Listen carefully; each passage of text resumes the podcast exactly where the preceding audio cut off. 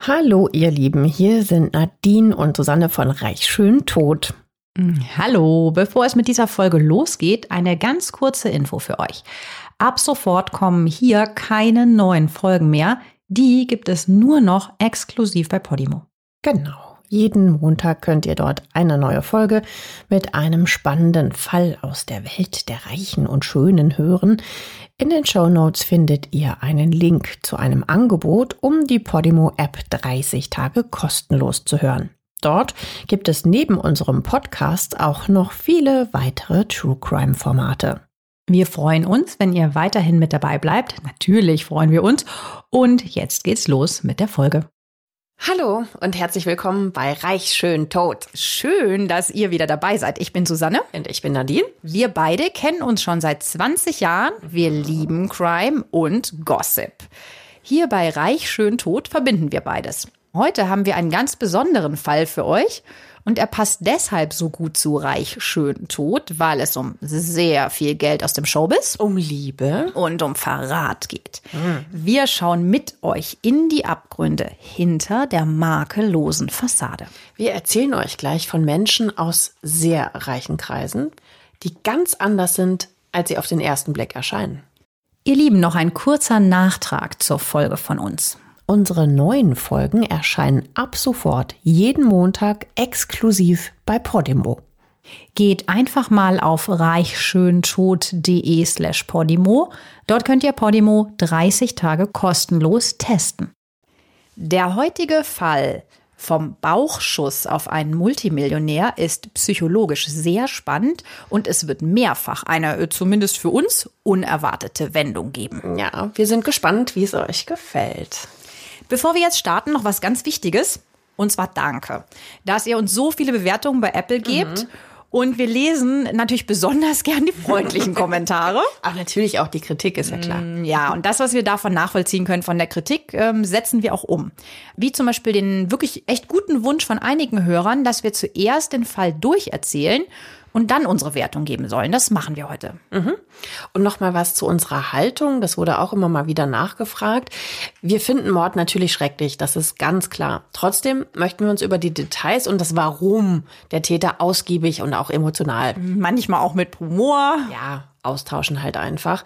Und ähm, darum ist es bei uns so, dass wir beide recherchieren zu dem Fall. Also wir lesen beide Artikel und schauen uns Dokumentationen zum Beispiel zusätzlich auch noch an. Und diese ganzen Infos, die werfen wir dann hier zusammen und schildern euch unsere Version, was ja bei unseren Fällen passiert sein könnte. Und wir versuchen heute auch, euch möglichst lange im Dunkeln tappen zu lassen. Ja, einige von euch, die haben sich ja gewünscht, länger miträtseln zu können, wer der Täter ist oder warum er oder sie eine Straftat begangen hat. Und darum seid ihr jetzt beim Mitraten gefragt. Wir starten mit dem Tattag. Es ist am frühen Morgen des 2. Oktober 1999. Wir sind in den Vereinigten Staaten von Amerika, so genauer gesagt in Austin, der Hauptstadt von Texas.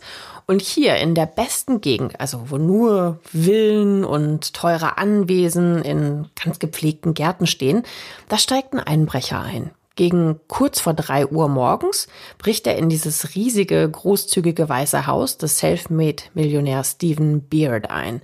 Das steht in einem ganz besonders großen, ja schon privaten, parkähnlichen Gelände und deshalb sieht auch niemand den Einbrecher. Es ist kühl, die Blätter rieseln langsam schon von den Bäumen, also so ein typischer Oktobermorgen. Diese elegante Gegend von Austin heißt Toro Canyon und wird auch Lexus Land genannt. Weil hier so viele Luxuswagen auf breiten Einfahrten stehen. Also klar, Lexus, ne, das ist ja die Premium-Marke von Toyota und die ist Ende der 90er so beliebt bei den reichen Texanern, die hier leben, dass die eben auch diesen Namen dann gibt, so als Spitznamen für die reiche Gegend. Ja, und der Hausherr, dieser Stephen Beard, der ist eine totale Lokalgröße und so ein richtiger, ja, Medienmogul kann man schon fast sagen. Er hat sein Vermögen mit dem lokalen Fernsehsender KBVO gemacht.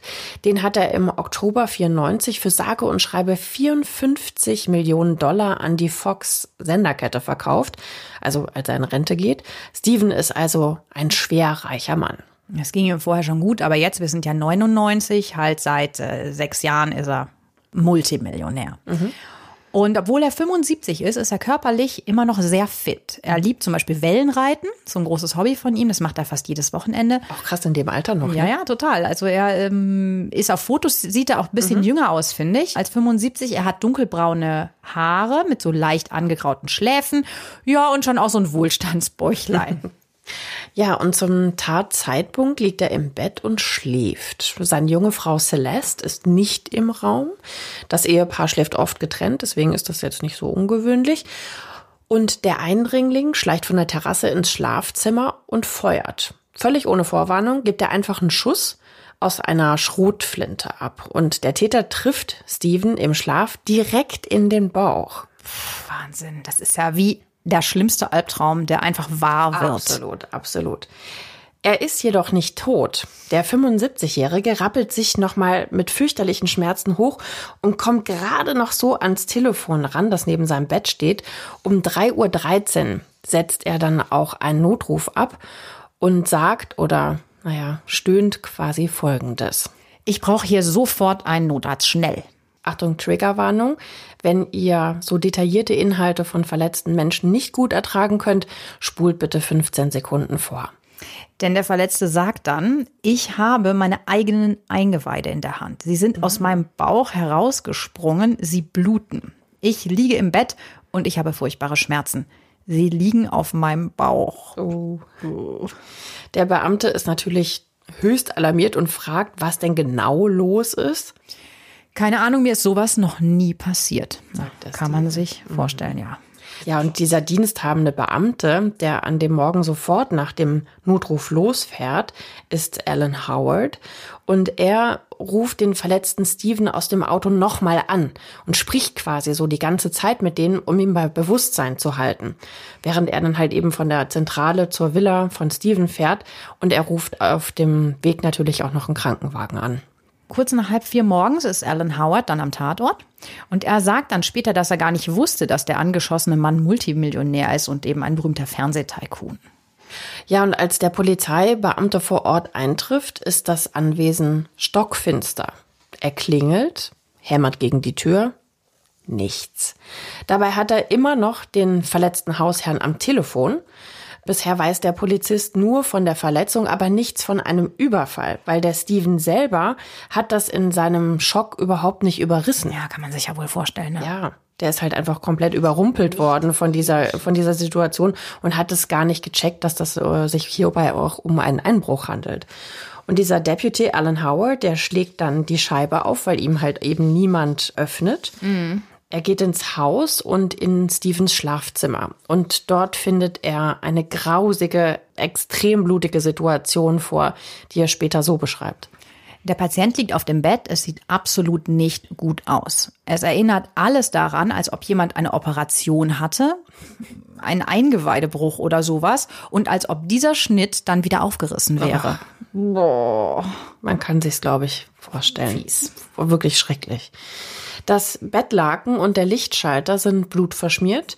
Und zu diesem Zeitpunkt weiß Howard noch gar nicht, dass hier halt auch ein Schuss gefallen ist und dass Stevens Bauch äh, dadurch halt eben schwerst verletzt worden ist. Noch nimmt er an, es ist alles nur ein medizinischer Notfall. Er alarmiert nochmal zusätzlich zum Krankenwagen noch ein, ein Heli. Und so wie die Situation aussieht, schwebt Steven in akuter Lebensgefahr, weil er natürlich auch sehr stark blutet. Ja, also Sergeant Gregory Trutt von der Polizei Austin trifft jetzt auch am Tatort ein und es erscheinen auch noch andere Familienmitglieder. Ja, weil wo sind die denn? Ne? Ja, eben. Wir hatten ja eben gesagt, die Frau Celeste schläft in einem anderen Schlafzimmer. Von da kommt sie jetzt. Also Celeste Beard, Stephens deutlich jüngere Frau und ihre Teenager-Tochter Christina, die schlurfen jetzt auch noch herbei. Die haben äh, in einem anderen Teil der Villa geschlafen und Celeste fährt als allererstes mal lautstark die Beamten an, was hier eigentlich mitten in der Nacht los ist und was sie in ihrem Haus machen. Wie gesagt, es ist ja mittlerweile gegen 4 Uhr. Und das berichtet alles später der diensthabende Sergeant im Interview, wie das abgelaufen ist die Nacht. Und es scheint wirklich so in diesem Moment, als ob die beiden Frauen weder das Attentat auf ihren Mann und Vater, noch das Klingeln der Polizei, noch das Schlagen gegen die Tür, noch das Zerbrechen der Scheibe gehört hätten. Also erst die Sirenen der anrückenden Einsatzkräfte, der Heli und das alles weckt sie angeblich auf. Und als Celeste erfährt, dass ihr Mann Steven gerade lebensgefährlich verletzt in einen Rettungshubschrauber gebracht wird und auf dem Weg ins Krankenhaus ist, macht sie eine total dramatische Szene. Also sie weint und sie kreischt und sie fängt an zu schreien, lassen Sie nicht sterben, lassen Sie nicht sterben, so, Beschreibt so der- unter dem Motto.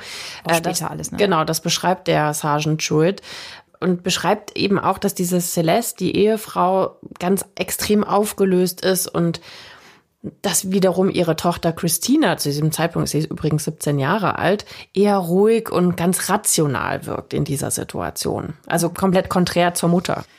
Dann betritt der sehr erfahrene Beamte, der Sergeant Schutt, das Schlafzimmer von Steven und ihm wird sofort klar, es geht hier nicht nur um eine schwere Verletzung, sondern ganz eindeutig ist das hier der Tatort eines Verbrechens, denn auf dem Boden vor dem Bett liegt eine Patronenhülse. Das ändert jetzt natürlich alles. Jetzt muss er alles absperren, Spurensicherung anrufen. Und die Patrone, vermutet der Beamte schon sehr schnell, hat ja eben Erfahrung, stammt wahrscheinlich von einer Schrotflinte. Dieser Verdacht bestätigt sich später auch. Es ist ein Kaliber 20. Das ist eine Patrone mit etwa 5 mm Durchmesser und die wird sehr häufig zum Jagen benutzt. Da in Texas keine ungewöhnliche Größe. Ja. Und jetzt betritt auch die Spurensicherung den Tatort. Sie untersuchen jetzt natürlich jeden Raum im Haus, ganz, ganz genau. Und im Badezimmer liegen Klamotten auf dem Boden. Viele Schubladen von einer Kommode sind auch so herausgerissen und total durchwühlt. Stevens Portemonnaie fehlt allerdings und auch Bargeld. Man vermutet quasi an dieser Stelle einen Einbruch. Allerdings fällt der Polizei auch auf, dass die meisten Wertgegenstände des Ehepaars, also zum Beispiel haben die super viel Schmuck, total wertvoll Celeste, auch, ja. genau, dass der noch da ist. Also, das ist ja ein bisschen unlogisch, ne? Wenn man jetzt mal sich an den Tatort versetzt und es wäre ein Einbrecher, dann ist das ja erstaunlich, dass die Wertgegenstände, die recht zugänglich rumliegen, noch da sind.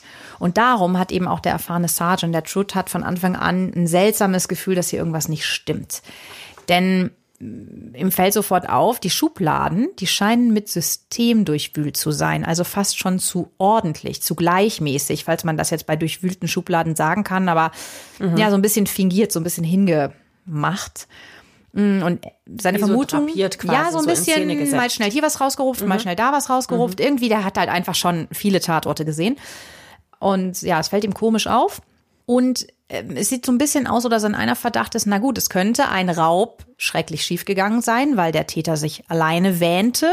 Oder aber es ist ein Mordversuch oder eine Körperverletzung, die nur wie ein Raub aussehen sollte. Was jetzt wirklich dahinter steckt, das wird viel dramatischer, als die Polizei das gerade überhaupt nur ahnen kann. Währenddessen ist das Opfer, der lebensgefährlich verletzte Stephen Beard, im Krankenhaus angekommen. Mit einer Trage wird er sofort in den OP gebracht. Seine inneren Organe sind schlimm, schlimm beschädigt. Er hat ein Loch im oberen rechten Bauchraum von der Größe einer Orange. Also richtig groß. Wahnsinn. Das stellt der behandelnde Chirurg eben fest und was auch natürlich sehr offensichtlich auch für Laien ist. Und der Multimillionär hat massive innere Blutungen auch. Also das heißt, es geht wirklich um sein Leben an dieser Stelle. Aber zum Glück, er überlebt diese komplizierte mehrstündige Operation. Und seine Frau Celeste, die ist in dieser anstrengenden Zeit auch immer an seiner Seite. Also sie fährt direkt von der Villa ins Krankenhaus. Und die engsten Freunde des Paares sagen dann später, dass Celeste so alles tut, damit Steven optimal versorgt wird. Sie spricht mit den Ärzten, mit den Schwestern. Sie sorgt für Spezialbehandlungen. Sie kümmert sich aufopferungsvoll um ihren angeschossenen Mann. Und immer wenn sie in der Nähe ist, lächelt Steven. Trotz seiner wirklich schlimmen Schmerzen. Das erzählt ein befreundetes Paar später.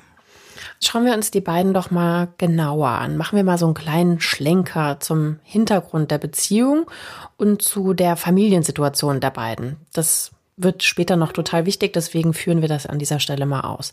Also Steven und Celeste sind zum Zeitpunkt der Tat viereinhalb Jahre verheiratet. Steven ist 75, wie wir ja schon gehört haben, und seine Frau Celeste 37, also fast 40 Jahre jünger. Als die beiden sich kennenlernen, gibt's genau deshalb und auch aus anderen Gründen in den höheren Kreisen von Austin erst ein bisschen Stirnrunzeln. Ja, ist ja auch irgendwie verständlich, ne? Bei so einem riesen Altersunterschied. Puh. Naja, 1993, also sechs Jahre vor der Tat, arbeitet Celeste als Bedienung im Country Club. Also das ist so ein privater Members-Only Members Club only. mit einem großen Golfplatz, Pools, mehreren teuren Restaurants und Tennisplätzen. Also und wir haben uns mal die Website angeschaut. Also hm, es ist schon einer der ältesten und vornehmsten Country Clubs im Süden der USA. Es gibt's ja auch mehr da, ne, mit diesen Country Clubs, so dieses Prinzip, du fährst einmal hin und kannst alles machen. Du kannst dich den ganzen Tag aufhalten, du kannst schwimmen, Tennis spielen, Golf spielen. So das schöne Leben. Ja, super gepflegt sieht das da alles aus, malerisch, so direkt am Colorado River. Echt schön. Ja. Aber das muss man sich natürlich auch leisten können, weil die Mitgliedschaft liegt bei 100.000 Dollar jährlich. Das schließt natürlich auch gewisse Menschen automatisch ein und, Und den Großteil aus. Das ist gewollt. Plus, du musst natürlich auch noch eine Aufnahmegebühr vorher bezahlen. Ja, das ist, glaube ich, immer so abhängig davon, was du nutzen möchtest. Ob du Golf oder Tennis oder beides, dann liegt es auch noch mal so um die 80.000. Aha, das ist ja quasi dann schon fast ein Schnäppchen, haha. Also sprich, wer sich hier aufhält, der hat keine finanziellen Sorgen. Es ist ein Members Only. Die wollen natürlich auch so ein bisschen unter sich sein. Und in dieser Umgebung geht eben der Steven unter den anderen wirklich reichen Clubmitgliedern ein und aus. Er ist zu diesem Zeitpunkt eben diese sechs Jahre vor der Tat, wo wir jetzt sind, 93 ist er frisch verwitwet. Seine erste Frau Elise ist vor einem Jahr an Krebs gestorben. Und er hat drei erwachsene Kinder. Steven und Elise waren ewig verheiratet. Sie erreichen fast die goldene Hochzeit. Meine Güte, 50 Jahre, ne? Ja, goldene Hochzeit. Also lange, lange, lange, lange Ehe. Hatten meine Eltern auch gerade. ja, aber Steven ist auch einfach der Typ dafür. Der ist der Typ für diese lebenslange Verbindlichkeit. Das erzählt später mal sein Sohn. Der ist so ein One-Wife-Type eigentlich. Naja, und die für ihn blutjunge Bedienung Celeste gefällt dem Witwer wohl von Anfang an ganz gut. Ähm, man muss sie sich so vorstellen, sie hat dunkelblonde Wir Haare. posten euch mal ein Foto rein. An der Stelle, genau, könnt ihr mal gucken, wir haben einen Link gemacht zum Foto. Also die achtet dann natürlich sehr auf ihr Äußeres, trägt gerne einen roten Lippenstift, hat ähm, ganz dunkle, freundliche Augen. Und naja, das gibt dem TV-Mogul im Ruhestand natürlich das, was ihm zu dem Zeitpunkt am meisten fehlt. Also Aufmerksamkeit, Fröhlichkeit. Fast 50 Jahre mit einer Frau gelebt. Äh, Die ist weg. Also, Und dann interessiert sich noch jemand Junges für einen. Hm. Ja. Äh, naja, die beiden beginnen sich dann zu daten und äh, Steven lässt halt auch so richtig krachen. Ja, also der lädt die Celeste zu so einem sündteuren Trip mit Privatjet, also so zum Super Bowl ein. Es wird auch Logenplatz gewesen sein, nehme ich an. Hotelübernachtung bestimmt auch, klar. Und äh, ja. Das Ja, scheint mit den beiden halt richtig gut zu laufen und deswegen beschließen sie halt auch relativ schnell zu heiraten. Für Celeste ist es die vierte Ehe und für Steven, wie ihr schon gehört habt, die zweite. Ja, und Celeste hat auch genau wie Steven schon zwei Kinder, Zwillinge. Christina, der haben wir eben gehört, war auch am Tatort, und Jennifer. Die Hochzeit, die findet am 18. Februar 95 im Country Club statt. Celestes Töchter sind zu diesem Zeitpunkt 13 Jahre alt. Die Celeste selber 32 und ihr Mann 70. Gut, sie war gerade da noch Bedienung, ne? Jetzt findet da die Hochzeit statt. Ja. Mit einem Mitglied. Ja. Naja, und wie man sich bei diesen Eckdaten denken kann, in Stevens Umfeld hat Celeste erstmal keinen leichten Stand. Also einige Bekannte und Freunde sind überzeugt, dass, ja, dass sie sich natürlich nur den Steven geangelt hat wegen der Kohle. Klar, der Verdacht liegt nahe. Weil das klingt ja halt einfach auch wirklich alles so ein bisschen nach Klischee. Ne? Blutjunge Bedienung, angelt sich reichen Multimillionär. Blutjung jetzt aus seiner Sicht gesprochen, Ja. ne? mit 32, klar, wegen des großen Altersunterschiedes. Aber es ist ja auch ein bisschen unfair. Denn er hat das ja auch aus freien Stücken entschieden, dass er wieder heiraten will. Ja, also so im Sinne von geangelt. Naja, gut, ne, er ist ja ein äh, selbstständiger Mann. Er ist auch nicht irgendwie schlecht beieinander, gar nicht, haben wir ja gehört. Und er fühlt sich mit ihr halt auch einfach so jung. Und gerade auch nach dieser Krankheit seiner ersten Frau. Mhm. Auch wieder und lebendig, ne? Tod. Wahrscheinlich so. Ja, also das ist zumindest das, was er so erzählt seinen Freunden. Das wissen wir eben auch aus Artikeln und Interviews, als man das dann auch noch mal ein bisschen aufdröselt, die Beziehung. Jedenfalls muss sich Celeste das Vertrauen der Bekannten von Steve erstmal ein bisschen erarbeiten. Und sie selber ist das erste Mal in solchen Kreisen. Sie kommt nämlich eher aus schlechten Verhältnissen und ihre Kindheit ist schwierig. Also sie wächst mit mehreren Geschwistern als Adoptivkind auf und sagt, sie sei in ihrer Kindheit von ihrem Pflegevater sogar sexuell missbraucht worden. Furchtbar. Celeste hat in ihrer Jugend auch später immer wieder psychische Probleme. Mit 19 wird sie schwanger und bekommt eben die Zwillinge, die sie teils alleine aufzieht, aber öfters eben auch an Pflegefamilien sogar abgibt.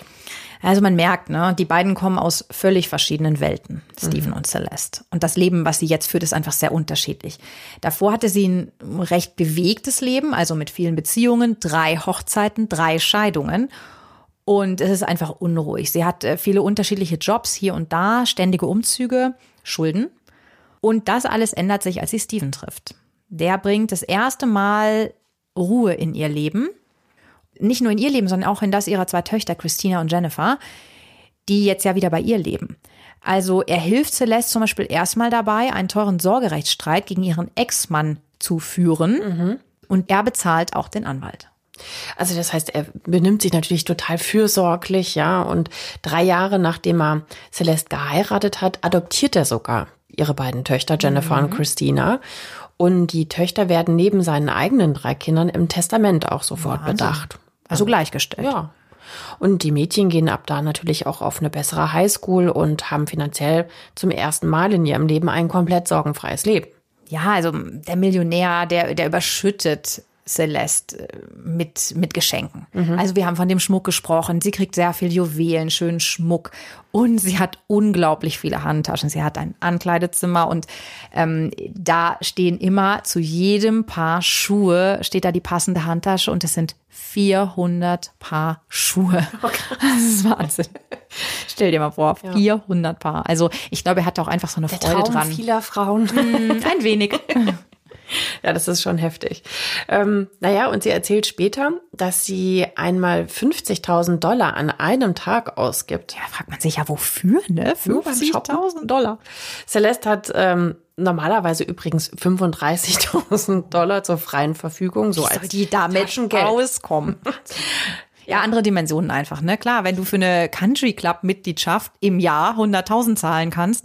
Aber was haben wir gesagt? Was hat er bekommen? 54 Millionen für den Verkauf? Ja. Und er hatte davor ja auch schon Vermögen. Also, das ja. kam noch on top. Der war ja, ja, vorher nicht arm. Also von daher, hm, die haben schon ein ganz gutes Polster, sag ich jetzt ja, mal. Ich glaube, der hat einige Immobilien zum Beispiel auch. Ich habe drei Häuser.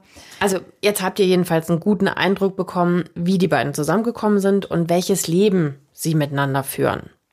Und deswegen kommen wir jetzt zurück zur Tatnacht. Wir erinnern uns, Steven wurde in den Bauch geschossen und ist schwer verletzt. Die Polizei ermittelt und es stellt sich jetzt natürlich die Frage, wer kommt als Täter überhaupt ja. in Betracht? Klar. Und was hat es mit diesem Einbruch auf sich? Weil der Täter muss ja irgendwie reingekommen sein. Also Fakt ist, es gibt keine äußeren Spuren. Es wurde also keine Tür aufgebrochen oder ein Fenster eingeschlagen oder so. Dafür war allerdings die Alarmanlage ausgeschaltet und die große Glastür an der Terrasse ist nicht verschlossen. Mhm. Stevens Hund, den er normalerweise immer bei sich im Schlafzimmer hatte, hat nicht angeschlagen. Und Celeste und ihre Tochter Christine haben in einem anderen Teil des Hauses gemeinsam in einem Zimmer geschlafen und gar nichts gehört. Ja, da liegt jetzt natürlich die Vermutung nahe, dass der Einbrecher vielleicht einen Schlüssel gehabt haben muss und sich auch natürlich gut im Haus auskennt. Also wie jetzt zum Beispiel das Hauspersonal oder so. Wenn man das jetzt mal spekulieren will, wäre das ein Personenkreis, der in Frage kommen könnte. Es fehlt bis auf Bargeld und Stevens Portemonnaie überhaupt gar nichts. Das hatten wir ja eben schon gesagt. Also das heißt Raub beziehungsweise nennen wir es in Anführungszeichen ein missglückter Raub mit versehentlichem Schuss ist also eher unwahrscheinlich, wie das auch der Sergeant direkt vor Ort schon vermutet. Und die Patrone, die die Polizei im Schlafzimmer vor dem Bett auf dem Boden gefunden hat, ist natürlich auch ein wichtiger Hinweis. Mhm. Und damit kommt ganz überraschend eine Tatverdächtige aus dem Freundeskreis ins Spiel. Mhm. Weil kurz nach der Tat befragt die Polizei eine enge Freundin von Celeste, Tracy Tartan, die Inhaberin eines Buchladens in Austin. Und der Grund dafür ist, als die Polizei Celestes Tochter Christina befragt, was sie denn vermutet, wer der Täter sein könnte, also der Einbrecher auch sein könnte, beschuldigt die ganz spontan Tracy. Tracy Tarleton ist eine Freundin der Familie und sie ist erst seit einem guten halben Jahr mit Celeste befreundet. Die beiden haben sich in St. David's Pavilion, das ist eine sehr, sehr teure Klinik für Depressionskranke, kennengelernt, wo beide in Behandlung waren. Mhm. Und ein Tag kostet dort sage und schreibe 1200 Dollar. Ja, es ist definitiv eine Luxusklinik. Und dort haben Tracy und Celeste relativ schnell eine enge Freundschaft geschlossen. Celestes äh, Jugend, haben wir ja gehört, war sehr bewegt und äh, sie hat sich ein gutes halbes Jahr vor dem Anschlag auf Steven, jetzt rückwärts gerechnet, wegen Depressionsschüben und sogar Selbstmordgedanken in diese Klinik einweisen lassen. Tracy Tarleton ist Anfang 40 und sie hat zu diesem Zeitpunkt schwere mentale Probleme. Also wir sind jetzt in der Klinik, ne? nicht als sie befragt wird, sondern als sie sich kennenlernen in der Klinik. Genau. Da. Sie ist dauerhaft in psychologischer Betreuung und hört zeitweise sogar Stimmen. Mhm. Also sowas wie eine Schizophrenie, hm, Fragezeichen. Ja. Tracy leidet außerdem unter einer bipolaren Störung. Sie kommt aus einer gut situierten, angesehenen Anwaltsfamilie in Austin, die allerdings hinter den Kulissen dysfunktional sein soll. Und ihre Mutter soll sie psychisch schwer misshandelt haben. So erzählt das Tracy später. Sie selber hat Biologie studiert und dann einen großen Buchladen in Austin eröffnet. Und als sie Celeste kennenlernt, hat sie sich eben auch in diese Klinik einweisen lassen aufgrund ihrer psychischen Probleme. Und das ist auch nicht ihr erster Aufenthalt in so einer Klinik. Also sie ist immer wiederkehrend ja, auch in Einrichtungen und immer in Behandlung mhm. oder viel in Behandlung. Also man kann sich vorstellen, die beiden lernen sich hier nicht als die reiche Celeste und die kranke Tracy kennen, sondern die beiden Frauen sind hier, um halt eben Hilfe bei ihren psychischen Problemen zu bekommen. Die vertrauen sich ganz schnell, hattest du ja eben schon gesagt. Und ja, so liest man es später, ne? auch ja. in Interviews, da erzählen die da noch viel drüber die Zeit und sagen sie selber. Mhm. Ja. ja, und nach kurzer Zeit erzählt Tracy Celeste auch ganz offen, dass sie lesbisch ist. Also man kann sich vorstellen, dass die beiden Frauen wirklich schnell ganz, ganz dicke miteinander geworden sind. Celeste sagt auch, dass es eine ganz, ganz wichtige platonische Freundschaft für sie ist. Platonisch allerdings mit Tracy. Ein Angestellter der Klinik erzählt später, er hätte auch mal gesehen, wie Tracy und Celeste sich umarmt haben und innig massiert. Fakt ist, sie sind ja zuerst in der einen Klinik in St. David's Pavilion und lassen sich dann gemeinsam in eine andere Klinik nach Timberlawn verlegen und teilen da auch ein Zimmer. Mhm. Wir posten euch auch von Tracy mal Fotos rein, dass ihr einfach auch ein Bild habt, wie die aussieht. Als die beiden dann das Therapiezentrum verlassen, treffen sie sich laut Tracy regelmäßig den ganzen Sommer und Herbst 1999 bis zur Tat im Oktober weiter, also inklusive Übernachtungen bei Celeste. Bei Tracy auch viel. Mhm. Also meistens schläft die, mein ich gelesen zu haben, schläft die Celeste bei Tracy. Aber ja, es sind halt irgendwie lange Treffen, Freundinnen, die haben sich offensichtlich sehr viel zu erzählen.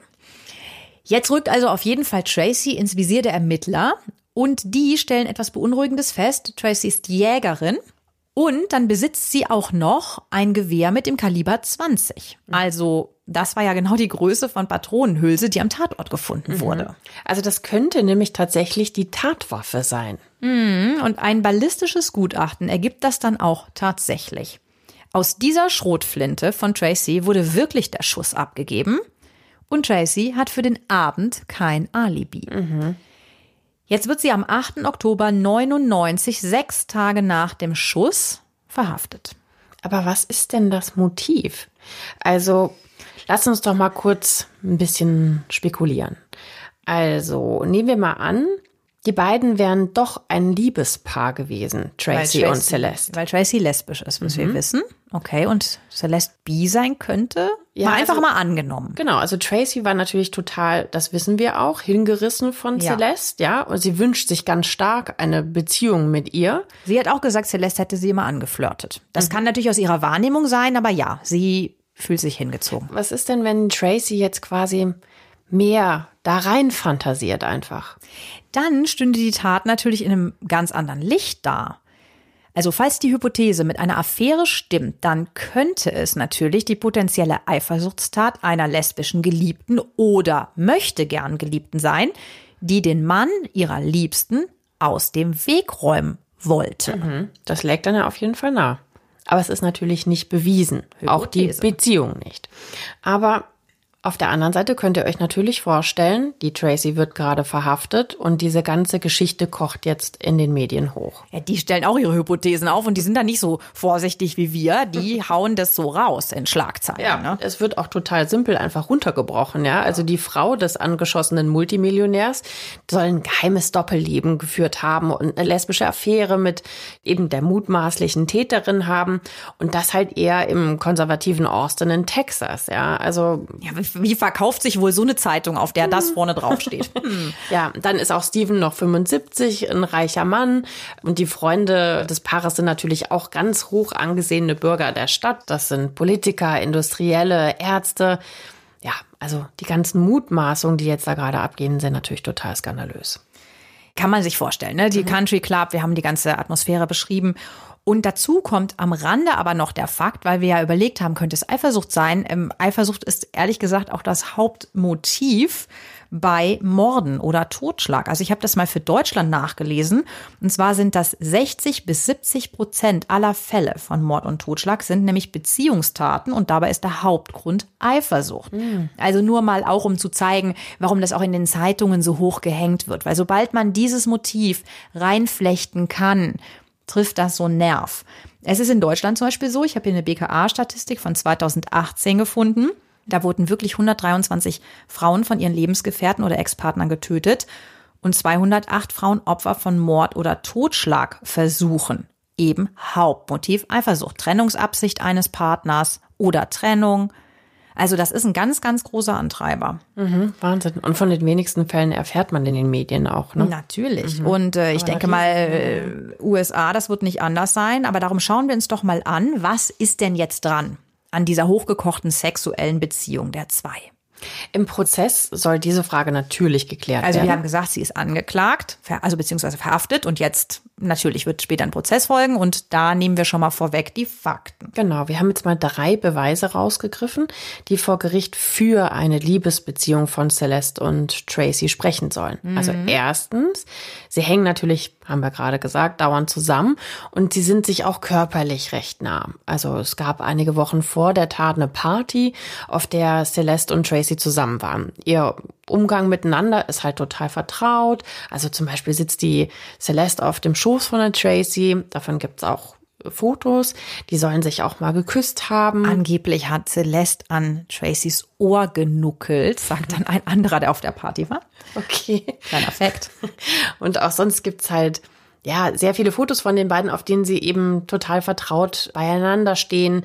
Tracy gilt als die Freundin der Familie und die geht da halt natürlich auch ein und aus in dieser Villa und die kennt natürlich auch den Steven. Hm. Der ähm, zweite Beweis sozusagen, ähm, dass sie eine Beziehung haben. Es gibt eine Karte, die Celeste Tracy geschenkt hat, auf der sehr, ja, liebe Worte stehen, also wie eine Liebeserklärung. Und auch in Tracys Tagebuch finden sich solche Liebeseinträge an Celeste und unglaublich viele Briefe. Mhm. Also klar, natürlich, ne, man schreibt sich mit Freundinnen auch nette Karten, zum Beispiel zum Geburtstag oder auch einen Brief mal, aber bei den beiden ist das schon echt viel dieser mhm. schriftliche Kontakt. Allerdings haben Sie nie was von Sex geschrieben, nee. ne? Mhm. Nee, das steht da nie. Es, es geht immer nur um, ich, du fehlst mir oder du bist mir so ein wichtiger Mensch. Das äh, allerdings stimmt auch, ja. Dann gibt's noch den dritten Punkt. Es taucht nämlich ein Telefon auf, das Celeste wohl als Zweittelefon benutzt hat. Mhm, so ein Geheimes, ne? Mhm. Und davon gehen sehr, sehr viele Anrufe an Tracy, also auch teilweise mehrfach am Tag ab und auch am Tattag und in der besagten Tatnacht. Also sagen wir mal so, es ist kein Beweis für eine sexuelle Beziehung, aber es hört sich auf jeden Fall ganz doll danach an, als ob die Frauen wirklich sehr, sehr eng miteinander gewesen sind. Ja, das auf jeden Fall. Aber der Anwalt von Celeste und auch sie bestreiten, dass es eine sexuelle Beziehung jemals gab. Der Anwalt behauptet, dass sich Tracy, ja, das alles quasi so nur zusammengereimt hat, ja, in ihrem Wahn. Also die sei ja einfach krankhaft besessen von Celeste. Aber und vor allem darum geht es ja auch, hat wirklich Tracy mit ihrer Waffe auf Steven geschossen. Darum geht es ja eigentlich, diese Frage zu klären. Genau, darum geht es jetzt zuerst mal. Denn die Indizien in Bezug auf die Waffe sind eindeutig. Und tatsächlich gibt Tracy Charlton dann auch kurz nach Prozessbeginn zu, dass sie den Schuss abgefeuert hat. Das heißt, das Gericht hat jetzt natürlich die Täterin. Hm, das stimmt, aber du weißt ja, so easy ist der Fall jetzt nicht zu Ende. Gegen Tracy wird Anklage erhoben, auf Stephen Beard mit Tötungsabsicht geschossen zu haben und das Motiv liegt fürs Gericht zumindest auf der Hand. Sie sagen Eifersucht. Sie hatte laut Staatsanwalt die Hoffnung auf ein Leben mit Celeste. Ob das real war oder ob Tracy sich das alles halt wirklich nur erträumt hat äh, und es diese Paarbeziehung der beiden Frauen gar nicht gab, das lassen wir im Moment mal offen. Fakt ist, sie hat kaltblütig auf Stephen Beard geschossen. Ja, und der liegt währenddessen immer noch im Krankenhaus. Fast vier Monate nachdem Tracy diesen blutigen Schuss in den Bauch abgegeben hat, darf Steven dann endlich das Reha-Zentrum verlassen. Vier Monate war Ja, ja, also irre lange. Also so lange musste er halt nach der Schussverletzung unter medizinischer Aufsicht bleiben. Der ist noch lang nicht gesund. Ne? Nee. Der sitzt auch im Rollstuhl und äh, seine Wunde muss immer noch täglich mehrfach gereinigt werden und frisch verbunden werden und so weiter. Und es ist mittlerweile der 18. Januar 2000. Ja, Im Oktober war's und am nächsten Tag, er ist dann eben endlich nach Hause gekommen. Das Paar war, vermute ich jetzt einfach mal, war einfach heilfroh und die dachten, wenn der schon entlassen wird, muss es ja ganz gut aussehen, aber leider nein. Steven klagt über ganz starke Schmerzen in der Brust, kriegt Fieber, und Celeste ruft dann am nächsten Tag schon wieder im Krankenhaus an und ja, und er wird wieder eingewiesen und Mhm. er stirbt tatsächlich zwei Tage später. Nach vier Monaten, ne? Ja. Also Grund ist die trotz umfangreicher äh, medizinischer Pflege ja schlecht verheilte Wunde. Also es gibt eine Entzündung in der Wunde und letztendlich stirbt er an den Folgen des Schusses. Ja, und für Celeste gerät daraufhin die Welt natürlich total aus den Fugen. Ja, also sie beginnt zu trinken. Sie sagt später, dass sie in schwere Depressionen stürzt. Sie war ja eh ein bisschen labil, Labil, ja. wissen wir ja schon aus ihrer Vorgeschichte. Dann war sie in dieser Psychoklinik. Jetzt so ein Schlag. Ja, das reißt ihr halt einfach komplett den Boden unter den Füßen weg. Also sie bekommt eben wieder diese Depression, muss auch ganz äh, harte Medikamente nehmen. Und, ähm, Da sagt später ihr Arzt auch, ja. und sie beschreibt natürlich auch, dass Steven ihr unendlich fehlt, dass sie ihn total vermisst und dass es ihr halt eben auch so fehlt, mit ihm einfach nur zu sprechen und dass sie ihn halt eben auch von ganzem Herzen liebt, gibt sie zur Aussage. Ja, und äh, neben der Liebe zu ihm haben wir ja auch gehört, wie ihr Leben davor war, so unstet und instabil. Und ich denke, es kann schon sein, dass der Steven ihr nicht nur als Mensch fehlt, sondern auch die Stabilität, die Ja, sie durch ihn hatte. Da war so der. Fels, so wie sich Ja. die Beziehung anhört, wie Freunde das schildern. Und sie muss dazu natürlich auch noch diesen Schock verdauen, dass ihre ganz enge Freundin Tracy, mit der sie täglich in Kontakt steht, ihren Mann erschossen hat. Also sie zur Witwe macht. Also das bedeutet, sie verliert natürlich zwei wichtige Menschen. Tracy wird im Februar 2001, also nach Stevens Tod, der Prozess wegen Mordes gemacht. Sie wird für schuldig befunden, die Tat alleine begangen zu haben. Und sie akzeptiert den Schuldspruch auch, ohne sich jetzt großartig äh, zu verteidigen. Und ihr Strafmaß soll nach der Hauptverhandlung, wie im amerikanischen Rechtssystem halt üblich, ähm, in einem gesonderten Verfahren ermittelt Das werden. ist ja immer getrennt voneinander. Ne? Erstmal Feststellung der Schuld, ja. Naja, und am Anfang des Ermittlungsverfahrens, direkt nach der Tat, ging es um vorsätzliche Körperverletzung. Da lebte der Steven ja auch noch. Und weil er aber an den Folgen der Tat mittlerweile gestorben ist, geht es jetzt tatsächlich um Mord. Tracys Strafmaß als Mörderin wird natürlich deutlich höher jetzt ausfallen. Tracy lässt sich kurz vor Beginn ihres Prozesses auf einen Deal mit der Staatsanwaltschaft ein. Und was sie jetzt erzählt, das dreht alle Ereignisse nochmal um 180 Grad. Sie rollt den ganzen Fall nochmal neu auf und diesmal belastet sie Celeste total schwer. Denn Tracy sagt, dass Celeste ihre Liebe für Steven eigentlich die ganze Zeit nur gespielt hat. Schon lange. Und Celeste wollte Steven angeblich unbedingt loswerden, weil sie sich insgeheim vor ihm geekelt hätte. Sie hätte ihr, also Tracy, immer wieder erzählt, dass ihr Mann sie psychisch unter Druck setzt und mental misshandelt. Steven hatte für den Oktober, also dem Monat der Tat, eine längere Europareise mit Celeste und ihren Töchtern geplant. Und in wenigen Tagen, also vom Tattag aus gesehen, wäre es zu dieser langen Europareise losgegangen. Und das, diese Reise, sei der letzte Auslöser für Celeste gewesen. Sie vertraut Tracy angeblich an, dass sie nicht weiß, wie sie diese Reise aushalten soll. Sie kündigt hochdramatisch an, dass sie sich umbringen würde, wenn Tracy ihr nicht hilft, Steven sofort zu beseitigen. Also quasi ein ja abgekatertes Spiel zwischen der Ehefrau und der Verurteilten. Ja, also äh, sehr, sehr heftig. Aber so stellt es Tracy jetzt zumindest dar. Genau so. Eine abgekartete Sache. Und das ist natürlich noch viel, viel brisanter als diese klar. erste Version mit der eifersüchtigen Geliebten, die dann die Täterin wird. Denn das heißt ja, in Tracys neuer Version hat Celeste in Wahrheit sie dazu angestiftet, ihren Mann Steven umzubringen. Mhm. Das sind natürlich sehr, sehr, sehr schwere Beschuldigungen. Und Celeste leugnet das natürlich alles. Bis auf die Freundschaft zu Tracy, die gibt sie zu. Muss sie ja auch, Ja, wenn so viele ist ja Fotos sind. ja klar. Mhm. Ja, aber klar, mit dem Sex, das nicht und ja, den Rest natürlich auch nicht. Ja, und ihr Anwalt weist auch immer wieder auf die mentalen Probleme von Tracy hin und stellt sie sogar als schwer gestört und krank dar. Aber jetzt nehmen wir mal für einen kurzen Moment an. An der Version von Tracys Geschichte wäre was Wahres dran. Was wäre denn Celestes Motiv? Also sie hätte sich ja ehrlich gesagt, wenn das alles so schlimm mit Steven war, auch einfach scheiden lassen können, wenn der hinter dieser fürsorglichen, liebevollen Fassade einfach so böse zu ihr wäre.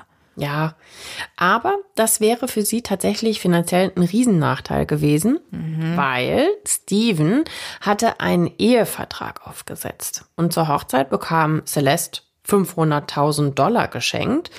Und wenn sie drei Jahre mit ihm verheiratet bleibt, ohne sich irgendwas zu Schulden kommen zu lassen, Wir meinen wahrscheinlich hier, Klammer auf, Affären und ja, jeglicher Art, lesbischer oder heterosexueller. Hm? genau, dann würde sie tatsächlich nochmal 500.000 Dollar bekommen. So ein bisschen eingekauft. Es stellt sich auf jeden Fall heraus, dass Celeste die ersten 500.000 schon sechs Monate nach ihrer Hochzeit komplett ausgegeben hat. Ja gut, wir wissen, wo die herkommt. Die hat das erste Mal so richtig viel Geld zur Verfügung. Es ist jedenfalls weg. Und zwar zusätzlich zu dem Geld, was ihr sonst zur Verfügung stand. Du hattest ja von den 35.000 gesprochen und da ist sie ja auch manchmal über die Stränge geschlagen und hat die 50.000 stattdessen an einem Tag einmal ausgegeben. Das ist unvorstellbar. Wie, wie, für, für was? So ein Geldberg. Ja, naja, gut. Ja, viel für Shopping, ganz viel für Shopping. Und die hat immer die Räume in der Villa umgestaltet. Die hat da permanent umdekoriert. Stimmt, ja. Dafür hat sie viel Geld ausgegeben. Du hast recht, ja. Ja. Es war ja für beide. Ist das dann ihr Geld? Gut, aber sie hat auf jeden Fall auch viel für sich geshoppt. Ja. Es gab in der Ehe wohl äh, tatsächlich auch schon nach so zwei, drei Jahren erste Probleme. Celeste soll nämlich etwas mit ihrem Ex-Mann Jimmy Martinez gehabt haben. Das Also der letzte Ex-Mann. Der erste, der Vater von den Zwillingen, der ist schon tot. Dann der zweite und der dritte, der Jimmy Martinez, mit dem hat sie noch Kontakt. Ja.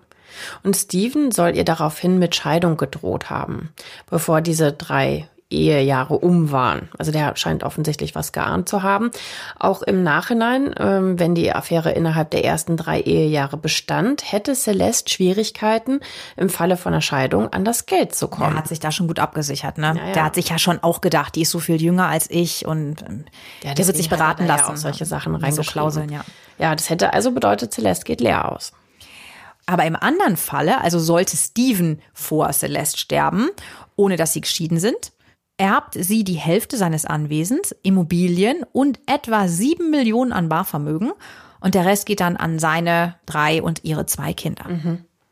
Sagen wir mal so, also wenn es um so viel Geld geht, könnte man das als Motiv natürlich hypothetisch mal gelten lassen. Ja, wir haben ja gesagt, wir spekulieren mal ein bisschen rum und wir fragen uns nach dem Motiv. Und ehrlich gesagt, wenn man sich die Fakten anguckt, als Hypothese durchaus denkbar, aber natürlich kein Beweis. Jetzt nochmal zurück ins Gericht. In Tracys neuer Version der Geschichte ist die Tatnacht mit ihr als Täterin und Celeste als Mittäterin und Anstifterin am 2. Oktober 1999 so abgelaufen. Celeste hat zuerst alle potenziellen Zeugen aus dem Weg geräumt, also ihre Tochter Jennifer hat sie bewusst aus dem Haus gelockt. Die durfte eine Party im Bootshaus der Familie schmeißen. Sagen wir mal so, da sagt ein Teenager jetzt nicht nein. Dann hat Celeste ihr um halb zehn abends den Hund von Steven vorbeigebracht. Der schlief ja, wie wir wissen, sonst immer bei seinem Herrchen im Zimmer. Und dann konnte der nicht anschlagen. Richtig, der war also dann eben auch aus dem hypothetisch alles. Der Tracys Version gerade. aber ist natürlich noch kein Beweis, aber sagen wir mal so, ist seltsam, wenn es so war. Mhm, stimmt. Naja, dann soll Celeste Tracy, der Täterin, nochmal genau erklärt haben, wie sie vorgehen soll. Wo sie auf dem riesigen Grundstück parken soll, damit es die Nachbarn nicht sehen. Und Celeste würde dann halt die Tür offen lassen, damit Tracy nachts unbemerkt reinkommen kann. Naja gut, ich meine, wir erinnern uns, die Terrassentür zum Haus war ja offen und es gab keine Spuren eines Einbruchs. Mhm, stimmt. Dann zieht sich Celeste mit der Tochter in ein Schlafzimmer in einem anderen Teil der Villa zurück. Naja, um natürlich weit entfernt zu sein und natürlich hat sie so auch durch Christina direkt mal ein Alibi. Behauptet Tracy. Und sie, Tracy, ist um kurz vor drei Uhr nachts ins Haus und dann ins Schlafzimmer geschlichen, wo Steven liegt und hat auf ihn geschossen. Auf den Bauch wie Celeste sich das ausgedacht hat, angeblich. Mhm. Und äh, ja, klar eigentlich auch, warum auf den Bauch. Naja, das ist auch so ein bisschen perfide. Also sie hat gesagt, weil das halt ja wie so eine Art große Angriffsfläche bietet, irgendwie, dass man das im Dunkeln halt nicht verfehlen kann. Das war wohl so ihr Grund. Hm, sie hat ja im Dunkeln geschossen mhm. dann anscheinend, ne? Aber wenn Tracy jetzt nachts dort schießt, was ja auch bewiesen ist und was sie auch zugibt, mit ihrem Gewehr, dann warum hat sie sich das denn nicht denken können, dass es doch total klar ist, dass die Polizei wegen der Patronenhülse direkt auf sie kommt? Mhm, ja, das ist. Das fanden äh, wir so ein bisschen.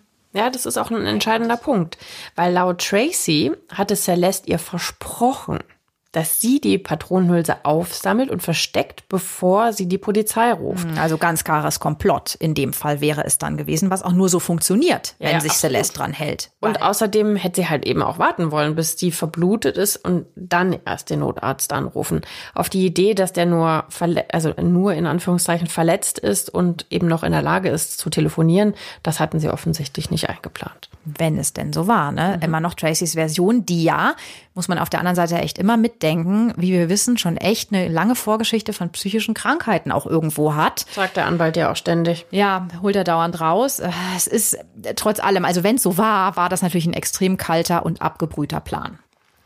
Also Tracy wurde ja bereits schuldig gesprochen. Sie hat geschossen. Dass sie es war, ist ja eben gar nicht die Frage, sondern einfach diese Mittäterschaft von Celeste. Und darin ist extrem wichtig, wie glaubwürdig Tracys neue Behauptungen sind. Und für Tracy geht es natürlich ums Strafmaß.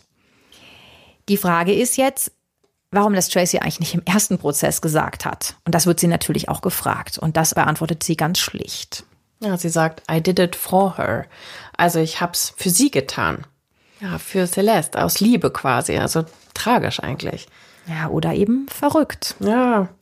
Wenn die Beziehung nicht bestand. Ja, sie ist, also wenn die, diese zweite Version von dieser Tracy so stimmt, ja, wirklich, ist ja, ist ja eigentlich wirklich für die Celeste in den Knast gegangen und hat die Tat komplett auf sich genommen.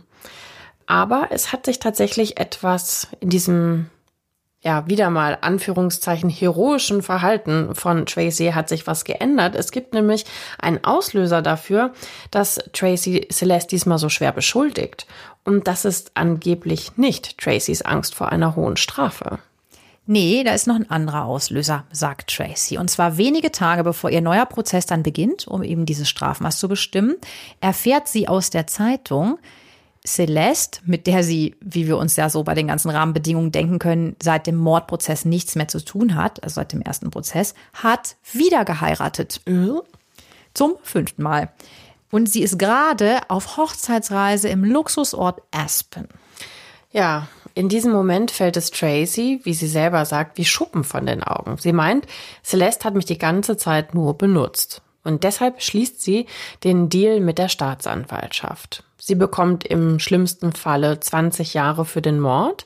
Dafür sagt sie danach als Grundzeugin in einem Prozess gegen Celeste aus, dass die sie dazu genötigt hat.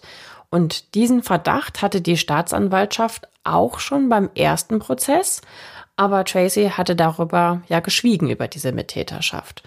Und am 29.03.2002 wird Celeste dann auch angeklagt, den Mord an ihrem Mann geplant zu haben. Also es kommt dann wirklich zur Anklage aufgrund dieser ganzen Fakten. Und jetzt kommen alle Anschuldigungen auf den Tisch. Natürlich mit heftiger Gegenwehr von Celestes Anwalt, der Tracy natürlich wieder mal als unzurechnungsfähig und labil hinstellt.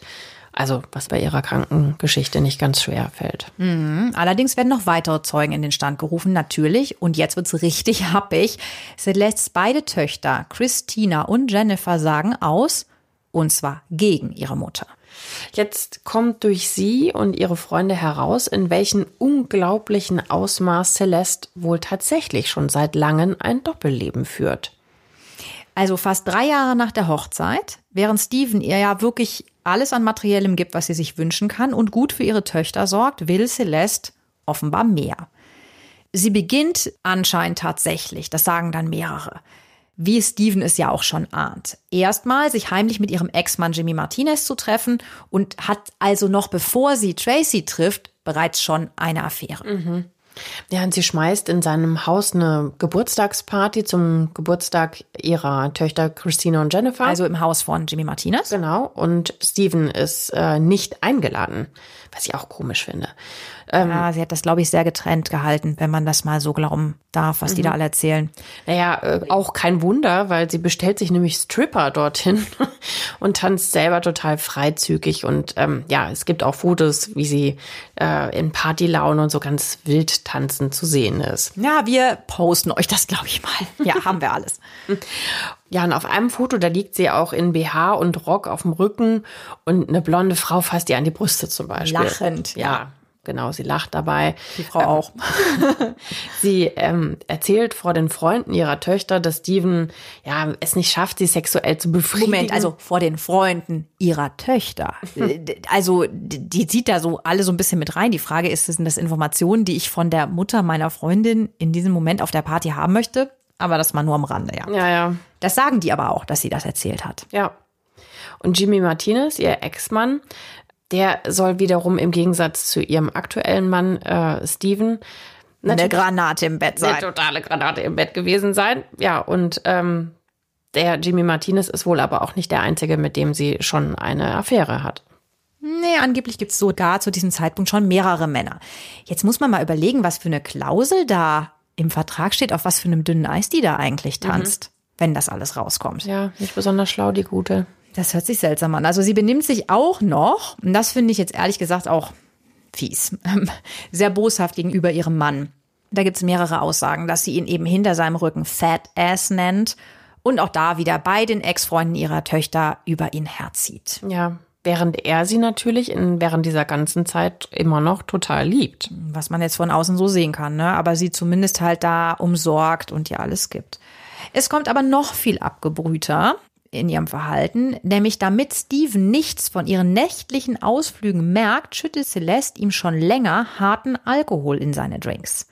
Das ist vor allem so ein Kornschnaps, Everclear heißt der. Man sieht auch mal auf Fotos, wie er mit so einer Flasche von diesem Schnaps in der Hand dasteht, aber sie tauscht das auch immer aus. Der lässt sich wohl ganz gern von ihr abends Drinks mixen und sie nimmt dann den harten Alkohol. Das und merkt man doch aber, oder? Dass man irgendwie schnell betrunken wird. Ja, vielleicht hat sie das langsam erhöht, die Dosis. Also ihre Töchter sagen das und Tracy sagt das auch, dass sie da einfach so eine spezielle Mischung für ihn hat.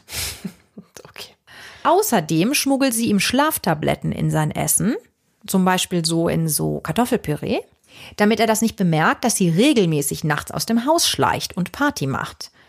Und eventuell wollte sie ihn tatsächlich auch schleichend vergiften, weil mhm. sie hat sich einmal von der Tracy, die einen Buchhandel hat, ein Buch über Vergiftungen und wie man das macht und so bestellen lassen. Ist natürlich jetzt spekulativ an dieser Stelle, weiß man nicht, ob sie es gemacht hat, aber allein schon nur den Fakt, dass man Schlaftabletten untermischt, ist ja wirklich ganz schön krass. Ja, es ist, es ist einfach abgebrüht und wie gesagt, das sagen ihre Töchter und die, gut klar, die Geliebte will sie auch belasten, aber die sagt es halt auch. Das haben wohl mehrere mitbekommen. Mhm. Naja, und ihre Töchter, Christina und Jennifer, die sehen und wissen also, was ihre Mutter da tut.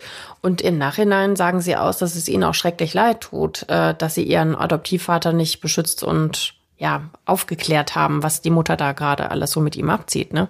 Weil ja. er ist ja eigentlich ganz lieb mit ihnen. Ja, das ist auch der Grund, weshalb sie jetzt aussagen, weil er war ja wirklich immer unglaublich nett und fair zu ihnen. Also er behandelt sie wie seine eigenen mhm. Kinder, sie wohnen da im Haus, sie sind finanziell auch im Testament bedacht. Naja, und dann findet eben dieser ganze heimliche Spaß der Ehefrau ein Ende, denn Steven entdeckt, dass Celeste neben diesen ersten 500.000, die er zur Hochzeit ihr ja geschenkt hatte, weitere 300.000 fürs Shoppen ausgegeben hat und für andere Vergnügungen. Wir wissen jetzt ja auch für was. Mhm. Solche Partys kosten natürlich auch ein bisschen was. Und er vermutet eben diese Affäre. Also alles zusammen ergibt einen riesigen Streit und er setzt sie vorübergehend vor die Tür, sperrt ihre Kreditkarten und droht ihr mit Scheidung, was eben in ihrem Fall sich ja sofort finanziell auswirken ja, würde. Ja, für sie natürlich der totale Worst Case, ja. Sie würde im Falle von einer Scheidung nichts bekommen. Und wie du ja schon sagtest, die 500.000, also dieses Hochzeitsgeschenk von Steven, das hat sie ja auch schon verprasst. Ja, und Celeste versucht dann anscheinend, äh, Steven mit einem schmachtenden Liebesbrief, ich äh, habe den auch gelesen, äh, umzustimmen. Aber er hat erstmal genug von ihr. Und ob es jetzt Verzweiflung ist oder Show, sie droht darauf hin, sich umzubringen.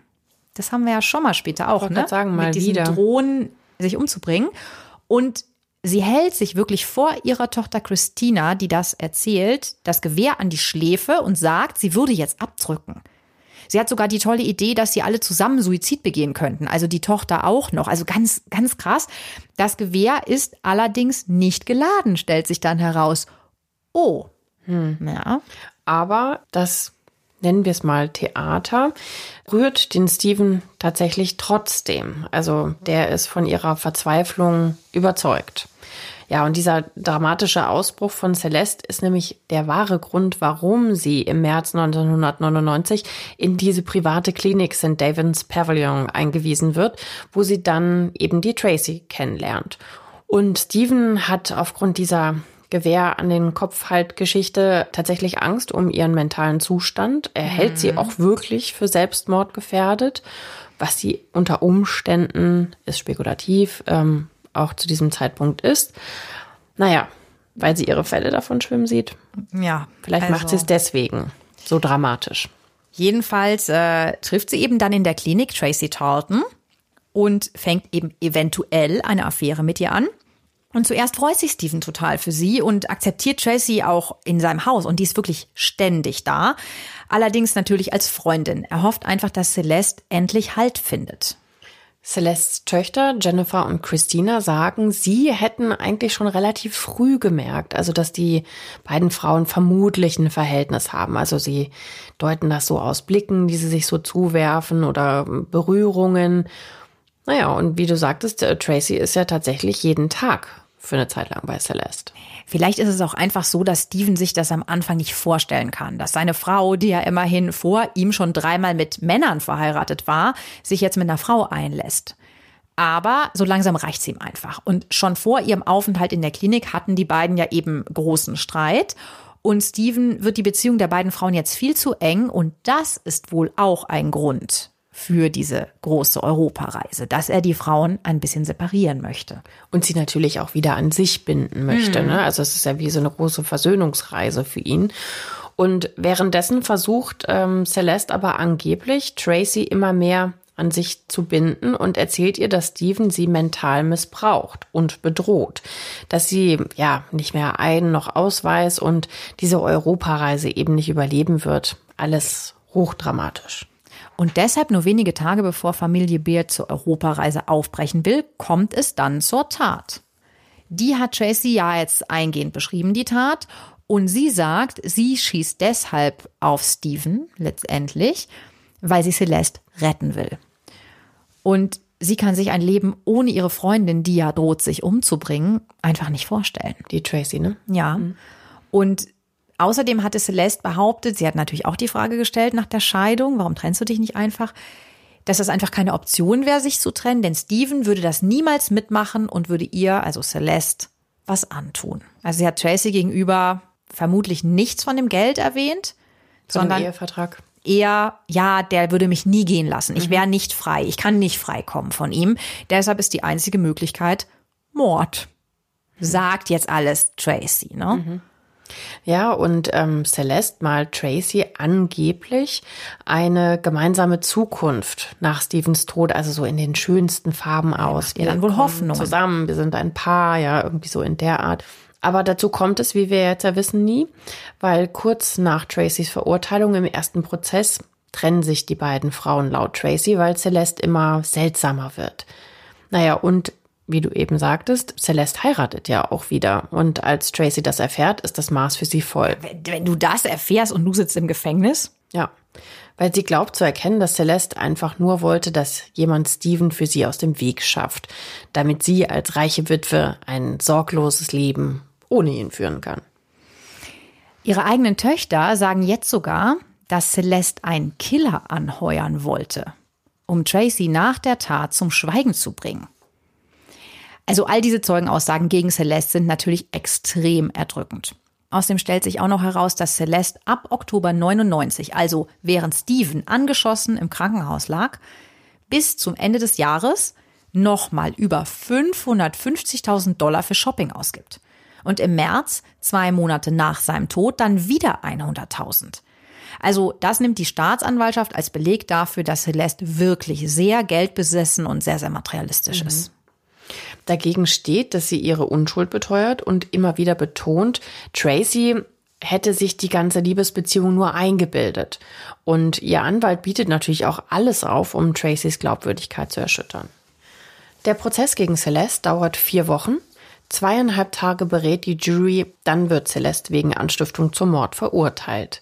Sie bekommt lebenslänglich und kann frühestens 2043. Also 2043? Mhm. Ja, also Stand heute erst in 23 Jahren in Berufung gehen. Sie muss also mindestens 40 Jahre ihrer Strafe im Gefängnis absitzen. Das heißt, sie sitzt aktuell natürlich immer noch. Also Tracy darf nach zehn Jahren Haft das Gefängnis Christina Melton Crane Unit in Gatesville in Texas auf Bewährung verlassen. Sie hatte durch ihren Urteilsspruch nämlich die Möglichkeit, nach zehn Jahren im Gefängnis in Berufung zu gehen, hat das auch getan. Und das war eben Teil ihres Deals mit der Staatsanwaltschaft für ihre Aussage mhm. gegen Celeste. Sie ist mittlerweile 63 und lebt in San Antonio. Das ist etwa 130 äh, Kilometer entfernt von Austin. Ach, was für eine Geschichte. Ne? Echt was für eine Geschichte. Also Liebe, vorgespielte Liebe, viel Betrug und sogar Mord. Ich meine, was hat diese Frau Celeste für ein Unglück über alle gebracht? Mhm. Über Steven, natürlich, über ihre Kinder, über Tracy. Tja, was meint ihr denn? Wie liegt der Fall? Glaubt ihr an die Mittäterschaft von Celeste, wie es die Jury auch getan hat, wie das Urteil auch gefallen ist? Oder meint ihr, Tracy ist vielleicht einfach labil und rachsüchtig, weil sie halt das eben nicht erträgt, dass sie im Gefängnis sitzt, während Celeste draußen so ein fröhliches Leben hat und ähm, oder im Gefängnis saß. Ne? Sie ist ja jetzt nicht mehr, aber damals, ja. Ja. Oder geht sie halt eben aus enttäuschter Liebe diesen Deal mit der Staatsanwaltschaft ein? Weil zuerst will sie die Tat komplett auf sich nehmen, danach irgendwie 180 Grad Wende beschuldigt die Celeste. Gut, die Töchter ziehen natürlich auch mit, ne? Die mhm. Töchter von Celeste sagen ja auch ihren Anteil. Also wir sind auf jeden Fall super gespannt auf eure Meinung und äh, postet das super gerne rein. Schreibt uns Kommentare, schreibt uns auch an äh, reichschöntod.julep.de. Schreibt sich reichschön mit OE, tot at julep, J-U-L-E-P.de. Wir sind äh, sehr gespannt auf Mails, auf Themenvorschläge. Ja, sehr gerne. Also wir lesen auf jeden Fall alles, was von euch kommt. Wir freuen uns über alles und freuen uns natürlich, wenn ihr beim nächsten Mal wieder mit dabei seid. Ja, wir freuen uns. Bis dann. Bis dann. Tschüss. Tschüss.